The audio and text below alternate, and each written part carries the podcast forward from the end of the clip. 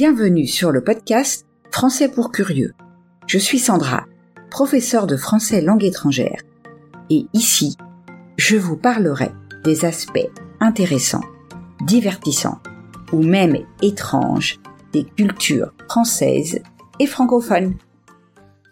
Bonjour à toutes et à tous. J'espère que vous allez bien cette semaine.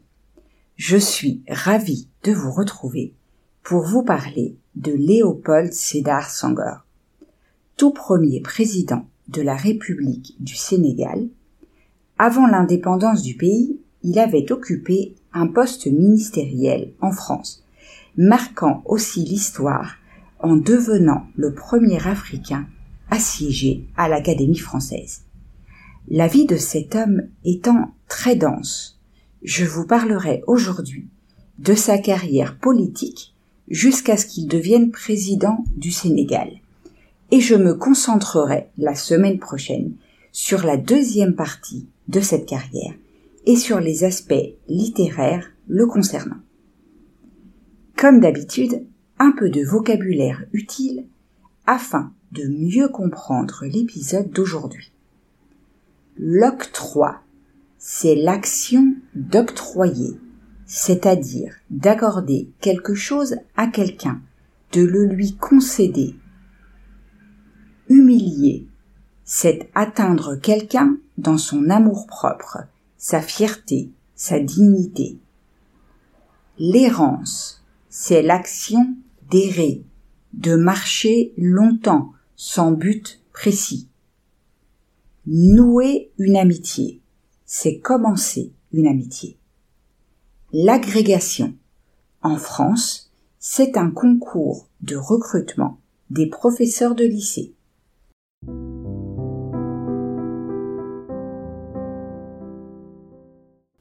Entrons maintenant dans le vif du sujet. Léopold Sédar Senghor est né le 9 octobre 1906 à Joal, au Sénégal. Son père, Basile Diogoy Ségor, était un commerçant originaire de Djilor, une localité à l'ouest du Sénégal. Sa mère était la troisième épouse de Basile et lui donna quatre filles et deux garçons. Le prénom Sédar signifie qu'on ne peut humilier. Son prénom catholique, Léopold, lui a été donné par son père en mémoire de Léopold Engrand, un riche commerçant métis qui était son ami et qui l'avait employé occasionnellement.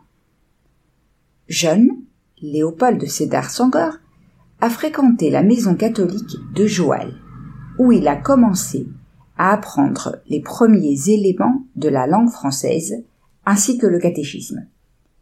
Il a ensuite poursuivi ses études, d'abord chez les pères spiritains à Naxobile pendant six ans, puis à Dakar, au collège séminaire François Liberman et au cours secondaire de la rue Vincent. Il était déjà passionné par la littérature française et grâce à sa persévérance, il a réussi son baccalauréat, en particulier grâce à sa maîtrise du français et du latin.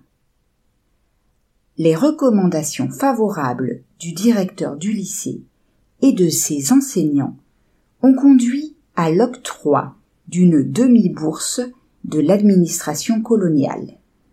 Ainsi, à l'âge de 22 ans, Sangor a quitté le Sénégal pour la France, devenant ainsi l'un des rares élèves choisis pour partir en France.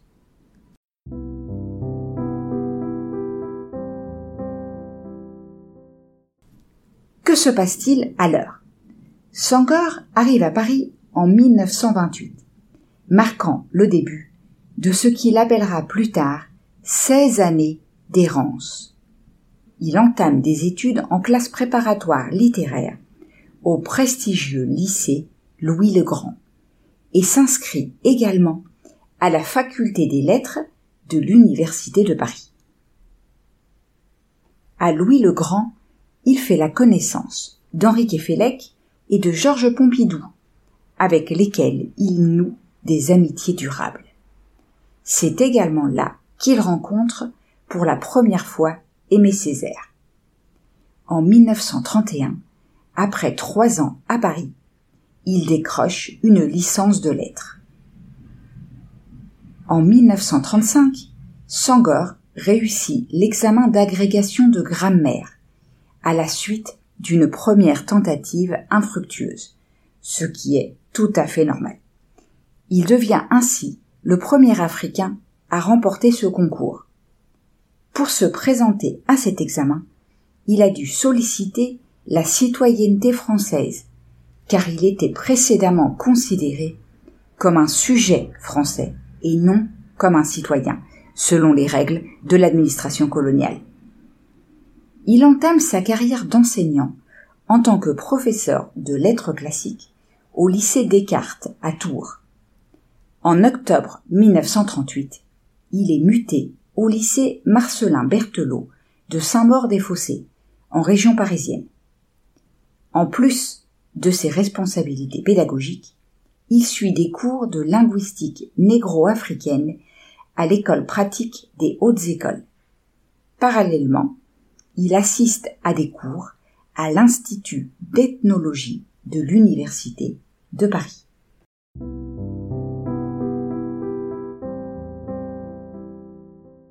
En 1939, avec le début de la Seconde Guerre mondiale, Sangor est enrôlé en tant que fantassin de deuxième classe au troisième régiment d'infanterie coloniale.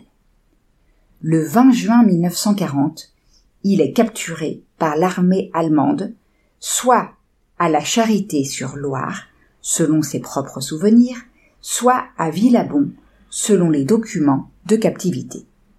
Il est interné dans différents camps de prisonniers.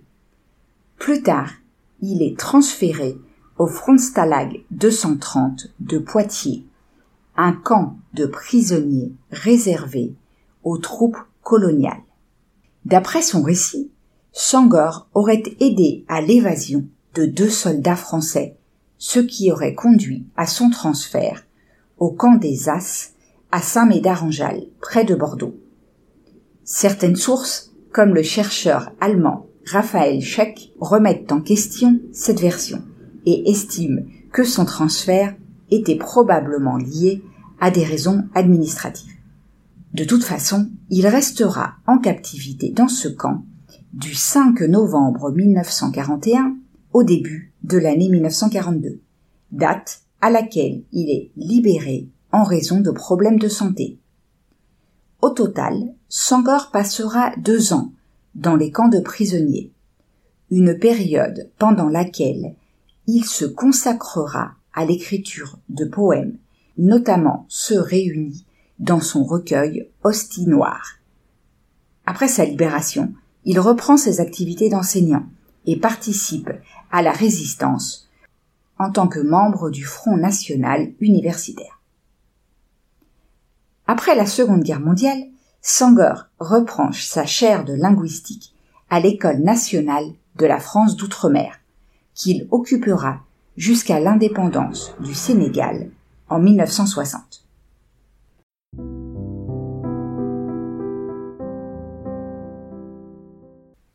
Lors d'un de ses voyages de recherche au Sénégal, Lamine Gueye, le leader national des socialistes, lui propose de se porter candidat aux élections législatives.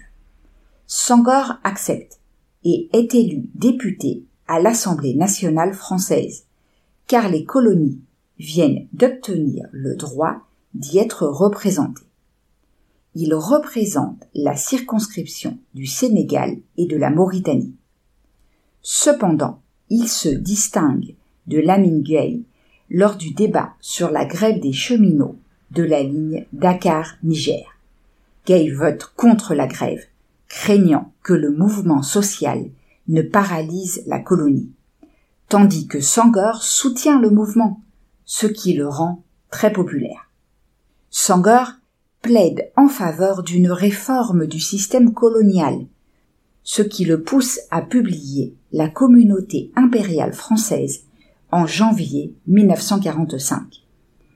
Contrairement à ceux qui réclament l'indépendance immédiate des colonies, il défend l'idée d'une union française où les colonies coexisteraient dans une relation équitable, bien que hiérarchique. Cette position modérée s'aligne sur celle de son parti, la section française de l'internationale ouvrière, SFIO, étant à minimiser la question des droits politiques réels décolonisés.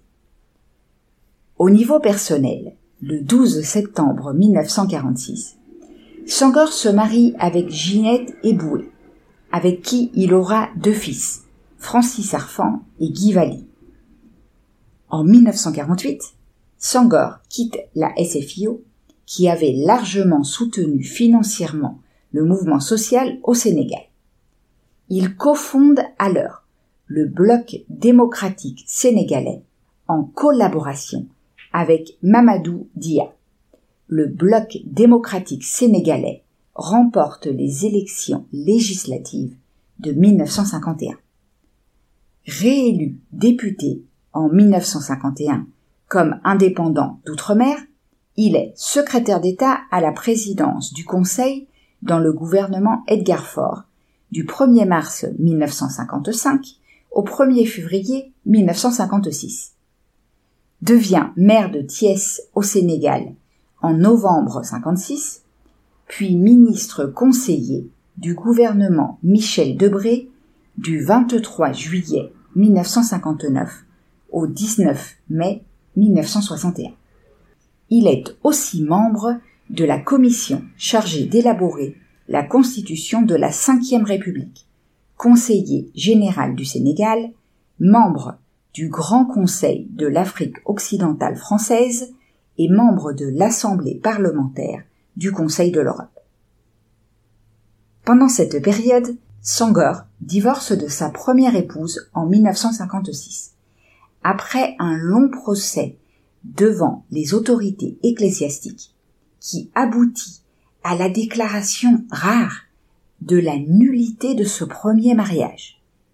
Il se remarie l'année suivante avec Colette Hubert. Sangor est un fervent défenseur du fédéralisme pour les nouveaux États africains indépendants, proposant une sorte de Commonwealth à la française.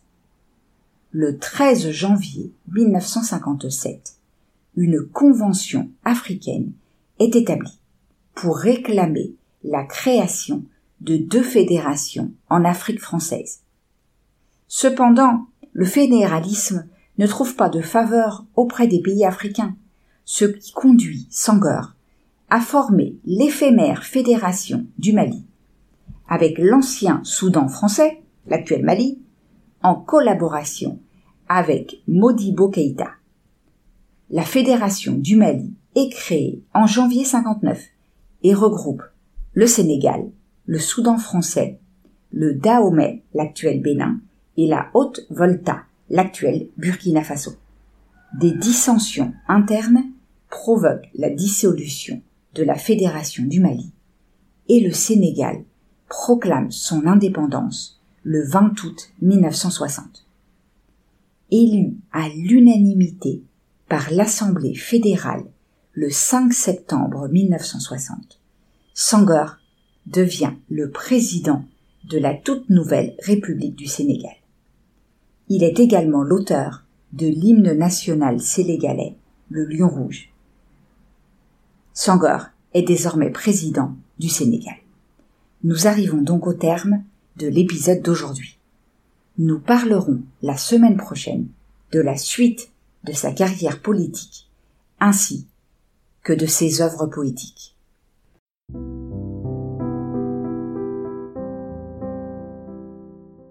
Merci d'avoir écouté cet épisode jusqu'au bout. J'espère que vous avez aimé ce que vous avez entendu. Si c'est le cas, je vous invite à laisser un message sur votre plateforme d'écoute préférée et à partager l'épisode autour de vous. Rappelez-vous que si vous voulez continuer à améliorer votre français, vous pouvez trouver la transcription sur mon site. Je vous laisse le lien dans la description. On se retrouve la semaine prochaine pour la suite de la biographie de Léopold Sédar Senghor.